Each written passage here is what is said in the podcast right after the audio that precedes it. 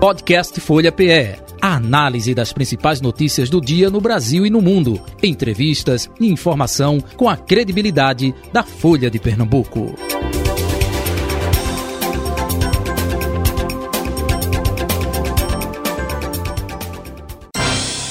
Folha Política. Nosso convidado do Folha Política, nesta quarta-feira, 1 de fevereiro de 2023, professor cientista político Eli Ferreira com a gente. Professor, bom dia, seja bem-vindo, tudo bom? Bom dia, Jota Batista, bom dia, Carol, e a todos que estão nos assistindo pelo canal e ouvindo pela Rádio Folha FM. É, Carol Brito, bom dia para você, Carolzinha. Bom dia, Jota, bom dia, professor, e um bom dia a todos os ouvintes e internautas que acompanham a Rádio Folha. Eu estou feliz, muito feliz de estar acompanhando aqui, é, aqui pela tela, né? Uh, imagens do plenário lá do STF, né, é, com a abertura do ano uh, judiciário. E a alegria de ver é, como se nada tivesse acontecido, a reforma foi feita, a normalidade, enfim, isso é, consolida a democracia, não pelo aspecto físico, material, mas na política a gente tem simbologias, opa, esse símbolo de reconstrução da sessão eh, funcionando normalmente, também é a simbologia para a questão no judiciário, professor Ferreira. É, e como você bem disse, a reforma rápida, seria bom que esse modelo também fosse feito com relação às reformas que as cidades precisam nesse Brasil, né? tivesse a mesma agilidade, não se limitasse apenas às casas dos poderes. Mas isso é bom, mostra o fortalecimento, né, o engrandecimento da democracia brasileira e que apesar de alguns tentarem é, atrapalhar, alguns tentarem macular, ela continua de pé e funcionando. Que bom, fico feliz. Carol Brito.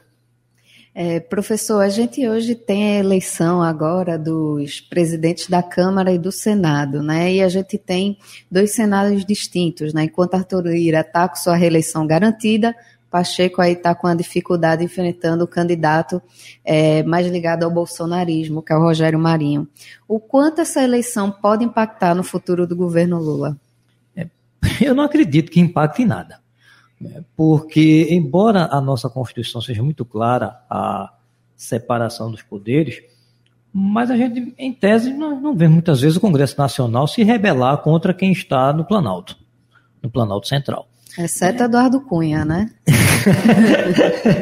é certo. Mas, Tudo tem exceção, é, né, cara? Por exemplo, o PT, o PT só não é esquerda, nunca teve maioria no Congresso. Né? De ter uma bancada maior né? e somar, nunca teve. Então, nem por isso deixou ter dificuldade, nem por isso teve dificuldade de aprovar o que quis. Então, é, a gente está observando esse cenário, como você colocou, porque parece que é uma extensão da polarização dentro do Senado de quem seria o, o vitorioso, o candidato de Bolsonaro ou o candidato de Lula, de Lula. Pelo viés da questão da polarização, é um clássico que se deve assistir. Mas depois que toma posse, depois do resultado, quem está do outro lado da praça dos poderes? Se tiver habilidade, e isso nesse aspecto Lula é muito mais habilidoso do que o, govern, do que o governante anterior, eu não creio que vai ter muita dificuldade, não. Uhum. É, sobre essa questão do próprio perfil do Rogério Marinho e do Pacheco, porque se fala muito a eleição dele sobre esse viés Lula e Bolsonaro, mas se a gente pegar um pouco a história dos dois, Pacheco é um senador do PSD que não tinha, não tem essa, essa identificação lulista raiz, ao mesmo tempo que o Rogério Marinho também não tem essa identificação do bolsonarista raiz o quanto isso também pode é, representar uma independência dos dois, caso eles sejam eleitos. São genéricos, né? Os dois. Carol, o que me chama a atenção, é, até que ponto essa questão da independência, é, não precisa é, ensinar reza né, a quem conhece muito bem. Eles sabem muito bem qual é o papel deles, né, como eu coloquei momentos atrás. A Constituição deixa muito claro que os poderes são independentes o que deve existir é uma relação, um, um, um princípio de urbanidade que muitas vezes faltou no governo passado. Havia, não, não adianta você querer, qualquer pessoa querer esconder. A gente via constantemente o Poder Executivo afrontar, querer afrontar o Supremo Tribunal Federal e a, as casas legislativas, Uhum. tanto a Câmara Alta como a Câmara Baixa. Então, nesse aspecto, eu acredito que pelo menos a gente vai ter paz com relação aos poderes nesses quatro anos. Uhum. Agora, o que se fala também, professor, é que muita gente ali no Supremo Federal está de orelha em pé com a possibilidade do Rogério Marinho ser eleito presidente do Senado. Isso porque processo de impeachment de ministro do STF passa pelo Senado, a indicação, a sabatina dos indicados para ministro do STF passam pelo Senado. Só acredita que com o Rogério Marinho essa pauta aí pode ter força, principalmente porque é, o Senado tem muitos nomes ligados ao bolsonarismo que foram eleitos, como a Damares Alves, como é, o próprio Hamilton Mourão. Sérgio Moro, né? É porque Sérgio Moro ele não é aquele Genérico. bolsonarista, raiz, é o genérico. né? É, é, é, qual- qual foi o ministro que disse estou ministro? Foi Macri, foi? É, É, não é? É. É, é, muito, ah. então, ele está, no, caso, na atualidade, né? Não é questão de ser é, genérico, mas né? o próprio partido de Bolsonaro está pedindo a cassação do mandato dele. É, alegando irregularidade das eleições. O próprio partido de, filiado do Jair Bolsonaro do PL está pedindo a cassação do Sérgio Moro. É, a gente precisa lembrar Uhum. é, que está correndo na justiça um pedido de cassação do mandato do Sérgio Moro. Porque no segundo turno ele estava abraçado com o Bolsonaro, isso É. é, fato, né? Certo? Sim, voltando à pergunta de Carol. O que foi, Carol, que já te atrapalhou? Desculpe, desculpe, gente, desculpe. Não, minha pergunta era justamente essa, né? O quanto isso pode impactar na, na relação com o Supremo, né? É, primeiro, com relação aos nomes indicados, tem, eu não acredito que se terá dificuldade em indicar nomes e passar pelo Senado. Não vejo. Agora, no que tange a questão da possibilidade de se abrir processo de tentativa de impeachment, aí eu vejo. Aí eu vejo, inclusive, dizem, dizem nos bastidores que tem sido uma das promessas do Rogério, se for eleito, fazer isso, principalmente com Alexandre de Moraes. né? Há esse comentário, a imprensa já comentou sobre isso, e que seria uma visão muito pequena, muito pequenez. Eu não posso, eu não devo achar que a justiça só serve quando ela me beneficia. Perfeito. Porque é impossível uma decisão judicial agradar a todos. Sempre alguém vai se sentir preterido pelas decisões da justiça. Para isso, existem os recursos. Se o, se o juiz não tiver autonomia para decidir, então a gente não vive na democracia, não vive numa república, vai viver num país onde não tem, onde não existe justiça, como por exemplo dos países no Oriente Médio. Deixa eu até aproveitar, e aqui eu vou citar a fonte, Eliane Cantanhede, né, do Estado de São Paulo, Estadão, também da Globo News, né? Ela, no processo de apuração, disse que o Rogério Marinho, que foi ex-ministro de Bolsonaro, não pensava em ser senador. Ele acreditava, assim, na reeleição de Bolsonaro por conta de tudo aquilo que a gente viu, né? recursos sendo liberados, algo ímpar é, é, que nunca aconteceu antes no processo eleitoral, com verbas é, liberadas, enfim.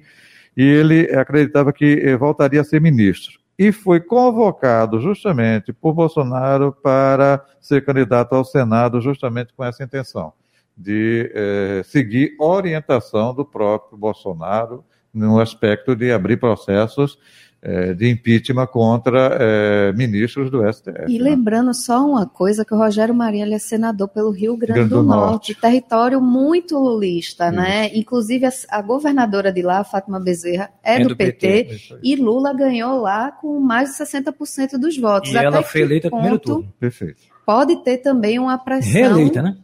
uma pressão dessa própria base dele, né, dos eleitores, a esse mandato. Eu não sei se até que ponto eh, essa pressão vindo por parte do eleitor vai funcionar. Né? Porque o senador ele tem um mandato de oito anos. Né? Chegando agora, né, não sei se essa pressão. Acho que a pressão funcionaria, Carol, se fosse ano eleitoral. Mas primeiro ano de mandato, eh, essa pressão, não sei se alguém que chega no Senado eh, tem essa preocupação, justamente tendo a, a, a tranquilidade de poder permanecer por oito anos numa casa. O que é lamentável, que apesar de tudo, né, e além de tudo, qualquer um de nós que disputarmos um cargo, uma vaga no Senado e chegarmos lá, nós chegamos pelo, pela vontade soberana do povo. O mandato não é nosso. Né? O mandato ele é conquistado através de uma credibilidade que a população eh, deposita nas eleições em você. Uhum. Pro- Professor, me permita, eh, Carol, eh, o ex-deputado Pedro Eurico, aqui deputado Sim. estadual, dizia que eh, dia de votação é dia de traição. Isso é uma frase que ele é, utilizava quando era deputado, enfim. Hoje teremos aí é, no Senado, onde está essa disputa, e até ontem à noite, opa, Rodrigo Pacheco, franco favorito. Por quê? MDB, PT, é? enfim, é, é, é, o núcleo mesmo é, forte apoiando. Mas, do outro lado, tem é, partidos, mesmo ligados ao governo, com insatisfação. E até nos bastidores não seria com o Rodrigo Pacheco, mas com Davi Alcolumbre, não é? que é uma sombra do Rodrigo Pacheco, enfim, tem toda essa história. Então, dia de eleição pode ser dia de traição? Lembrando que o voto é secreto, né? É, lembrando aí, muito antes de, de, de, do, do ex-deputado Pedro o cardeal Richelieu de Revolução Francesa dizia que traição em política é questão de tempo. Né? Então, nem de eleição, é questão de tempo. Né? Vive, a, vive a constância, né? a, a sombra da traição faz parte do jogo político.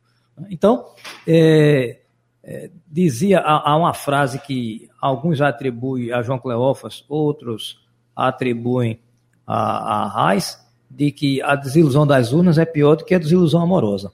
Né? Então, a desilusão ela faz parte também, e na política ela se faz presente. Uhum.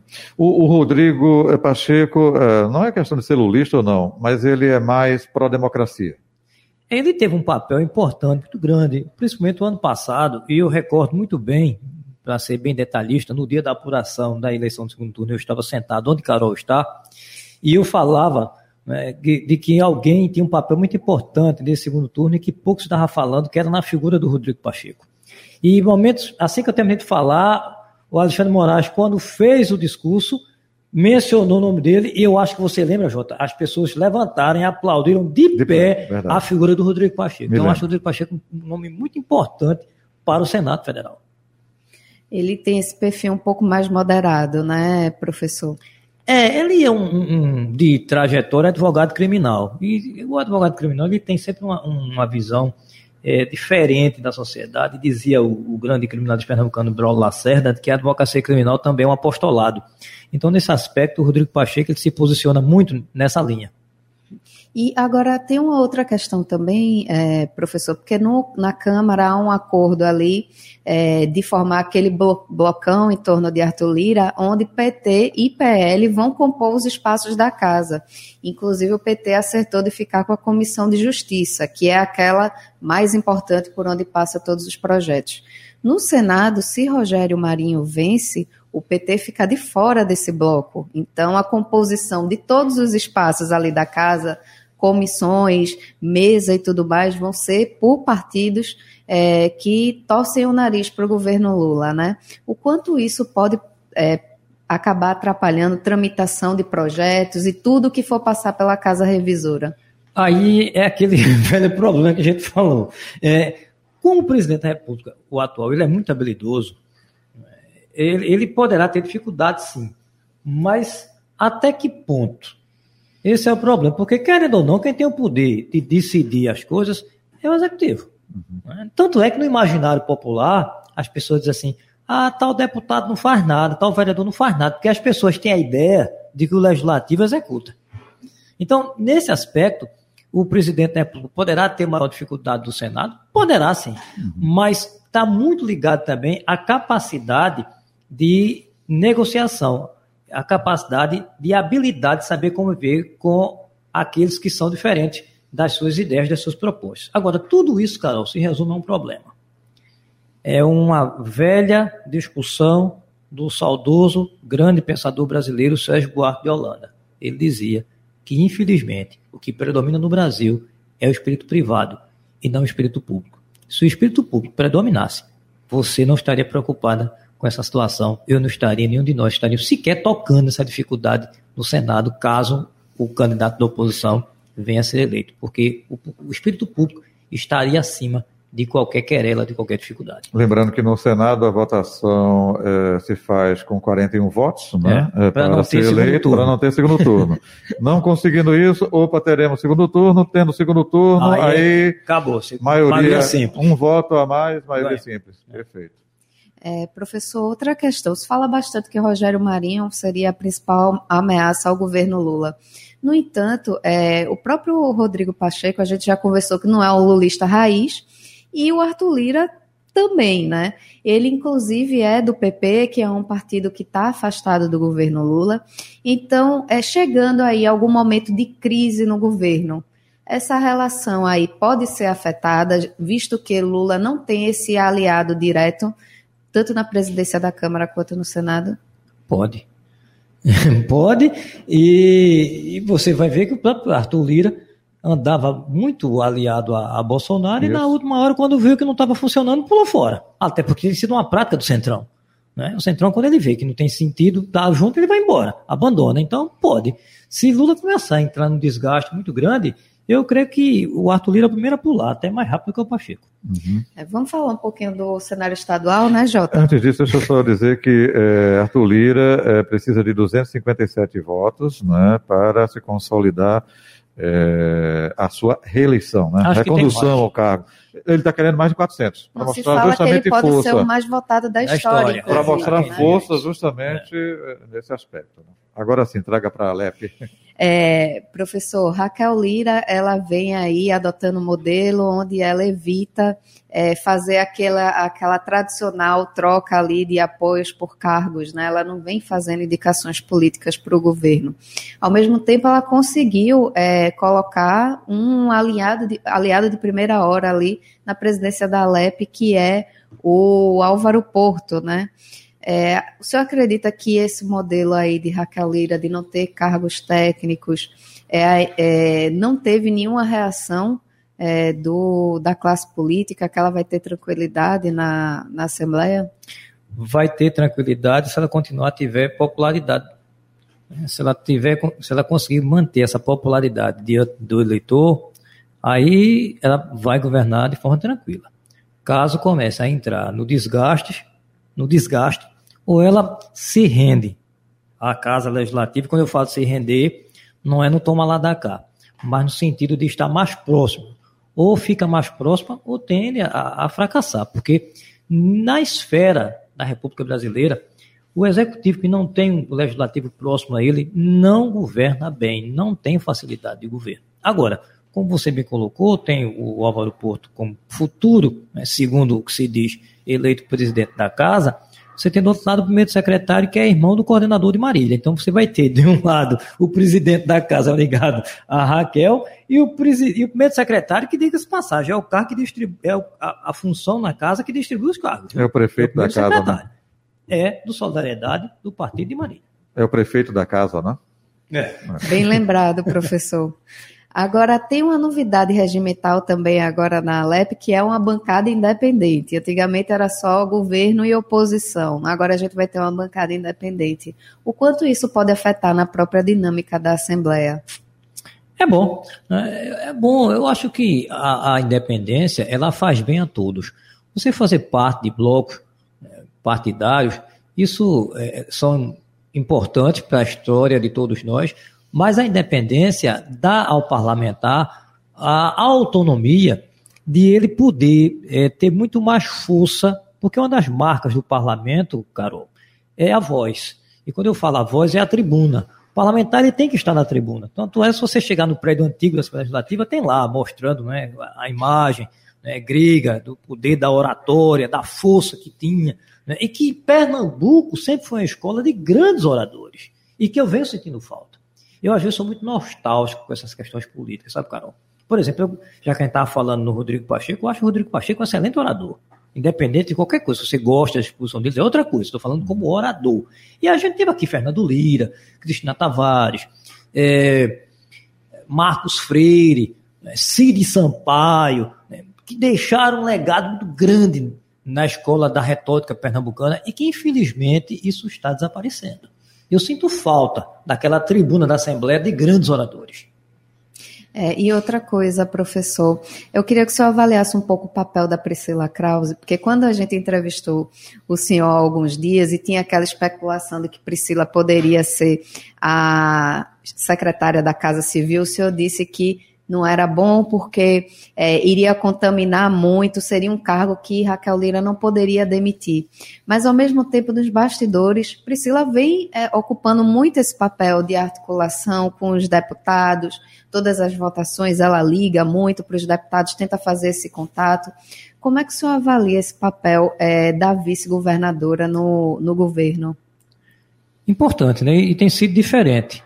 Né? É, Priscila tem tido um papel, desde o período da pré-campanha, né, de bastante significativo. Ela vem continuando, mostrando né, um papel importante.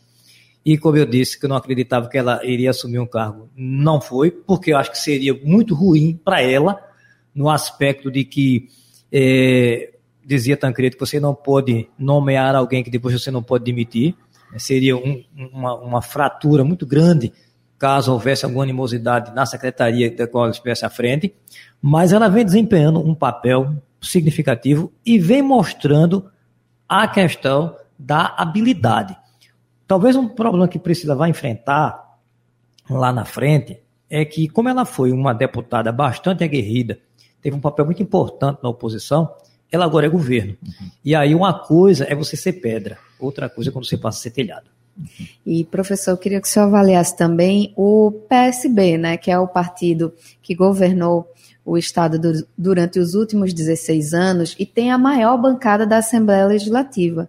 E mesmo assim não conseguiu ter cargos é, relevantes na mesa, né, mirava a primeira secretaria, que historicamente estava com o partido não conseguiu, tenta agora a Comissão de Constituição e Justiça e tem aí uma dificuldade de ter a unidade dessa sua bancada. O quanto isso pode acabar prejudicando o partido a longo prazo? É que o PSB está órfão de liderança. A liderança do PSB em Pernambuco era Miguel Arraes. O falecimento de Miguel Arraes deixou Eduardo Campos. Sem, Eduardo Campos. Sem Eduardo, o PSB está órfão. E João Campos? Eu vou chegar lá. Ele poderá ser no futuro mas ainda não é. Ele poderá ser, por exemplo, isso passa pelas eleições do próximo ano. Se ele for reeleito prefeito da cidade do Recife, ele se credencia para ser o principal nome de oposição ao governo do Estado. Mas isso passa pela eleição do, do próximo ano. Uhum. Se ele for reeleito, sim. Se não, o PSB poderá sofrer um maior desgaste dentro do próprio grupo, porque a imprensa já vem divulgando que o PT vem tentando levantar alguns nomes e que se fala na possibilidade do deputado João Paulo.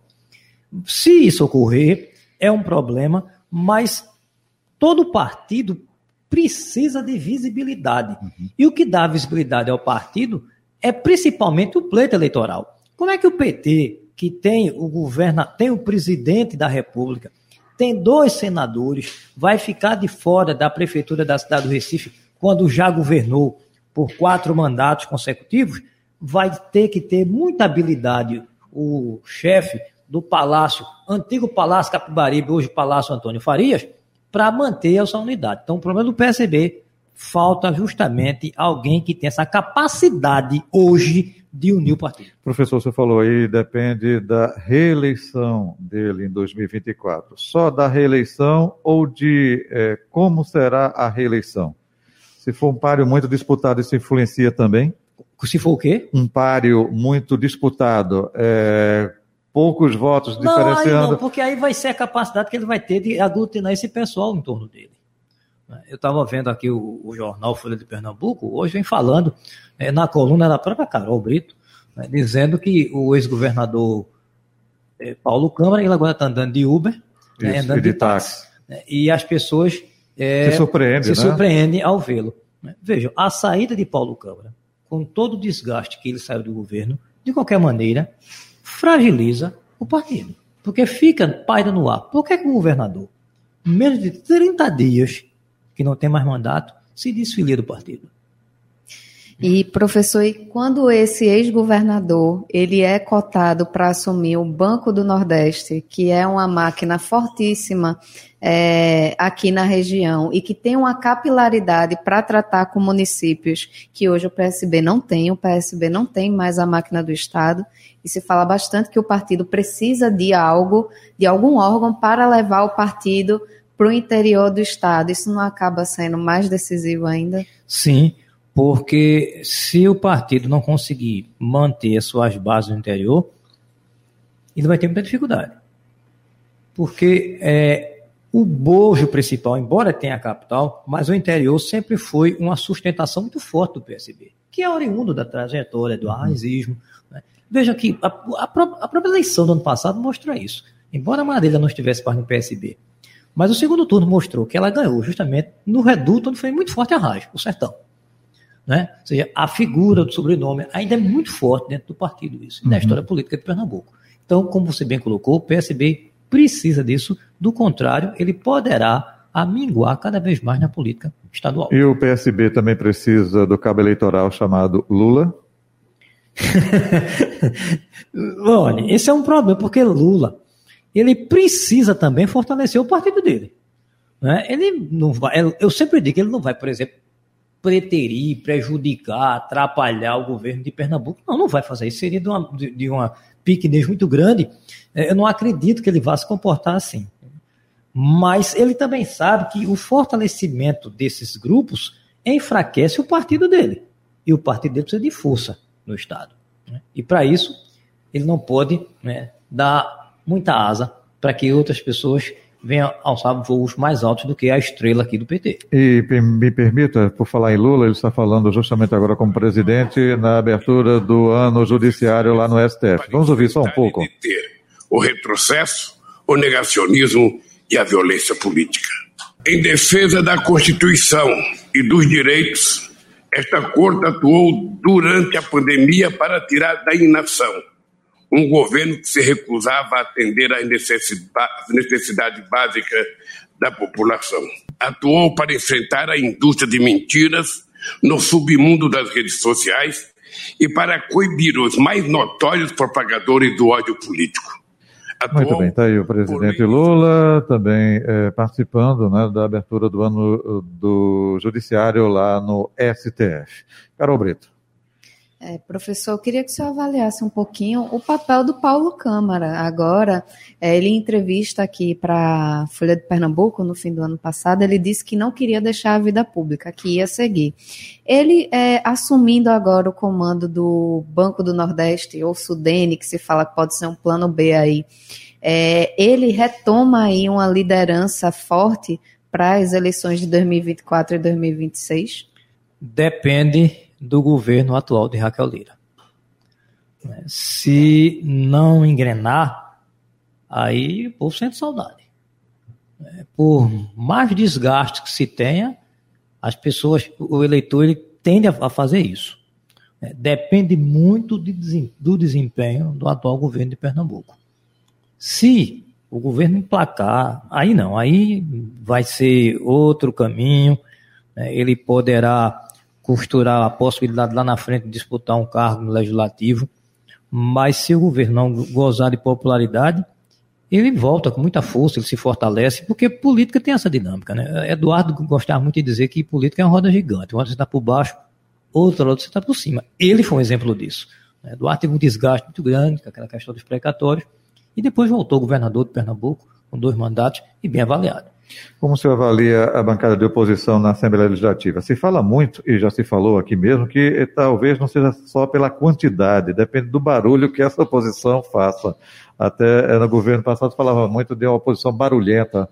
É, é, qual a expectativa com relação à oposição é, ao governo de Raquel Lira? Porque até agora, no início do governo, todo mundo que chega aqui da oposição, não, é, é, é, vamos dar um prazo, né? A gente tem que ver Pernambuco, o que for bom para Pernambuco, é bom para. Mas, mas é. Né? E que oposição ainda, né? Porque a gente, nenhum partido ainda se assumiu como é, oposição na é. Assembleia. Isso diz nem muito. Nem o PSB, né? Nem o PSB. Nem né? o próprio PSB, mas é nem aquele, o PT. Mas é aquele negócio, as pessoas não querem por exemplo, a curto prazo, queimar, queimar um filme agora. Uma oposição irresponsável. né? As pessoas não querem fazer isso. Mas volta a insistir. Se começar a ter desgaste, e este desgaste significativo, você passa a ter oposição ferrenha e o que é pior, você passa a ter oposição dos próprios aliados.